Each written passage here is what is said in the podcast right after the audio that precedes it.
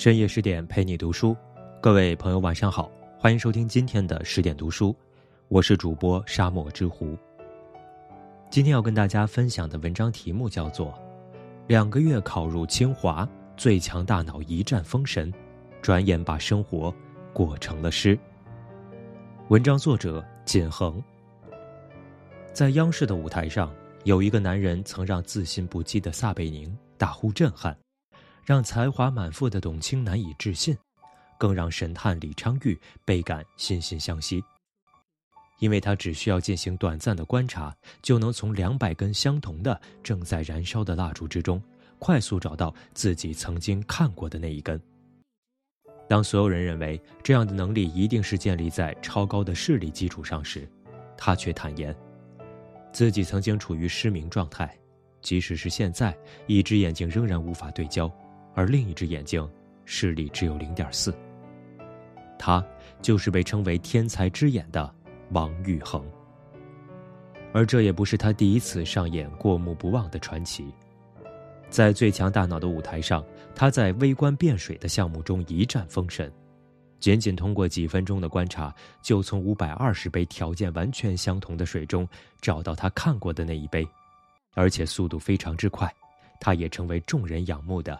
水哥，以至于节目播出若干年后，他的故事仍为人们津津乐道。弱水三千，独取一瓢饮，是王玉衡超凡经历的最佳写照，而专注则是他本人的最好代名词。正如黑塞在《悉达多》中所写：“当人单纯觉醒，不宜专注的穿行于人间，世间何其俊美又妩媚。”真正聪明的人都活在自己的世界里。王玉恒从小在北京长大，父母都是知识分子，所以希望自己的孩子能够好好读书。但是王玉恒却让他们很头疼，因为他的功课一直非常烂，是个名副其实的学渣。不仅如此，他还总是待在自己的小世界里，相比于和他人交流，他更喜欢动物和昆虫。或许是对于周围事物专注而细致的观察，王玉恒从小就展露了高超的绘画才能。五岁时，他的蝴蝶作品就已经栩栩如生。父母看他在绘画上有天赋，就把他送到绘画班，希望他可以学有所成。只是王玉恒并不适应这种命题式的教育。绘画班的老师分外为难，但又不想埋没他的天赋，只好步步退让。慢慢的，王玉恒的天赋开始不断展现出来，雕刻、书法，甚至是养花种草，他都能进行的有声有色。唯独他的成绩一如既往的惨不忍睹。不仅如此，他还经常在课堂上酣睡，他的肆意妄为让老师对他非常失望，甚至放言说他这样的肯定考不上大学。或许正是老师的刺激性语言叫醒了睡梦中的王玉恒。在高考前两个月，王玉恒突击学习，在高考时一鸣惊人，考入清华美院。进入清华后的王玉恒又恢复了曾经的颓态，这让他的教授分外痛心。你但凡再努力一点，成就远不止于此。可在王玉恒看来，功名利禄不过是身外之物。过眼云烟的东西，又何必过多在意？就连毕业之后，他也没有找工作，而是在郊外择居，成为了一名自由设计师，开始了他的桃源生活。他曾在社交媒体中分享自己的家，院中的池塘里是玩耍嬉戏的鸭子和成群结队的小鱼，他的院墙安装了高科技滴灌系统，方便整墙的绿植自在生长。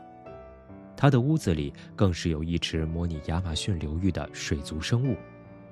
这样悠然肆意的生活让网友直呼羡慕。小时候，王玉衡便总是沉浸在自己的世界里，在别人看来这就是孤僻不合群。可随着年龄渐长，他越发觉得，真正聪明的人往往都活在自己的世界里。真正厉害的人不在乎他人的眼光。参加《最强大脑》，应该说是王玉衡那几年少有的高调，而且节目中的他更是相当任性。那是一场中日对抗赛，比赛开始前，他直接撂下话说：“我是奔着日本队来的，如果有人挡在我前面的话，那我只能说对不起了。”当评委问他对于这场比赛的看法时，他却不愿多言，直指身后的大屏幕说：“我现在什么也不想说，我想等这里是中国国旗的时候再说。”比赛开始前，两个人需要通过观察一把折叠的扇子，然后从三把把扇子中找到相对应的那一把，每个人有两个小时的观察时间。但王玉恒直接放弃观察，闭目凝神。要知道，他面对的选手是日本的记忆大师远口正。所有人都为他捏了一把汗，只有他自己淡定自若。比赛开始后，王玉恒依然闲庭信步，丝毫没有紧迫的样子。这让一旁观战的选手都不禁怀疑：他真的那么确信自己能赢吗？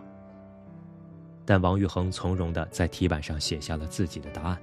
在对面选手依然眉头紧锁之时，他已经作答完毕，按下了确认键。虽然最后王玉恒赢得了比赛，但是他的比赛态度却遭到了大家的质疑，甚至觉得他不尊重对手。后来王玉恒才解释道：“没有人不想赢，但我看到对面的选手是一位老爷爷，年龄大概与我父亲相当，所以比赛过程中我没有跑动，而且。”我是用我受伤的那只眼睛来比赛的。这时大家才明白，他不仅要赢，而且要名正言顺的赢。当主持人问他为什么放弃观察时，王玉恒说：“我觉得这个数量对于我来说是比较少的。如果这是三十万把扇子的话，可能更适合我。”当时现场的人都为他的狂傲感到震惊。他又继续说：“我以前看过一把扇子，全是文字。”合上以后是一把空白的扇子。那时少有人明白他的语中意，直到后来有人点破，所有人才恍然大悟，他说的那把扇子叫做历史。而那段关于三十万人的悲痛记忆，侵略者直到现在依然拒不承认。他不在乎别人是否懂他的用心，只想用自己的满腔热血和孤勇宣告：我们热爱和平。但我们永远不会忘记那段惨痛的历史。放下过去是对生活最好的专注。摩西奶奶说：“生命中的缺憾不值得羞愧，懂得接纳真实的自己，与缺憾和解才是最重要的。”在一次意外中，他的眼睛被羽毛球击中，因为距离太近，球速过快，导致他右眼一度失明。直到现在，右眼也无法对焦，而他左眼的视力也只有零点四。王宇恒曾在节目中回忆起曾经那惨痛的一幕，他说：“羽毛球飞过来的时候，他并没有闭眼，而是仔细观察球飞过来时的纹路和形状。”主持人笑着问他：“是不是很记仇？”他说：“到现在我还记得那颗球的样子，如果它出现在我面前，我还能一眼认出它。”他云淡风轻地答着，仿佛在说着别人的故事。可天才也难免有落寞的时候。曾经只要想做，无论是什么都能做得尽善尽美的王玉恒，竟然在他最擅长的绘画上栽了跟头。那时他的大学老师不幸过世，为了给老师留下的白描稿上色，他重新拿起画笔，但因为视力无法对焦，当他想好第一笔怎么画时，眼睛却突然看不清了。一个晚上过去，纸上依然空空如也。那一刻，王玉恒的内心决堤了。失明时他没有气馁，受伤时他没有畏惧，但是画不出画的那一刻，他崩溃了，因为那是真正的限制。但是他没因此而颓废。既然眼睛能够聚焦十几分钟，那么就先把最重要的部分完成。其他部分再慢慢补充吧。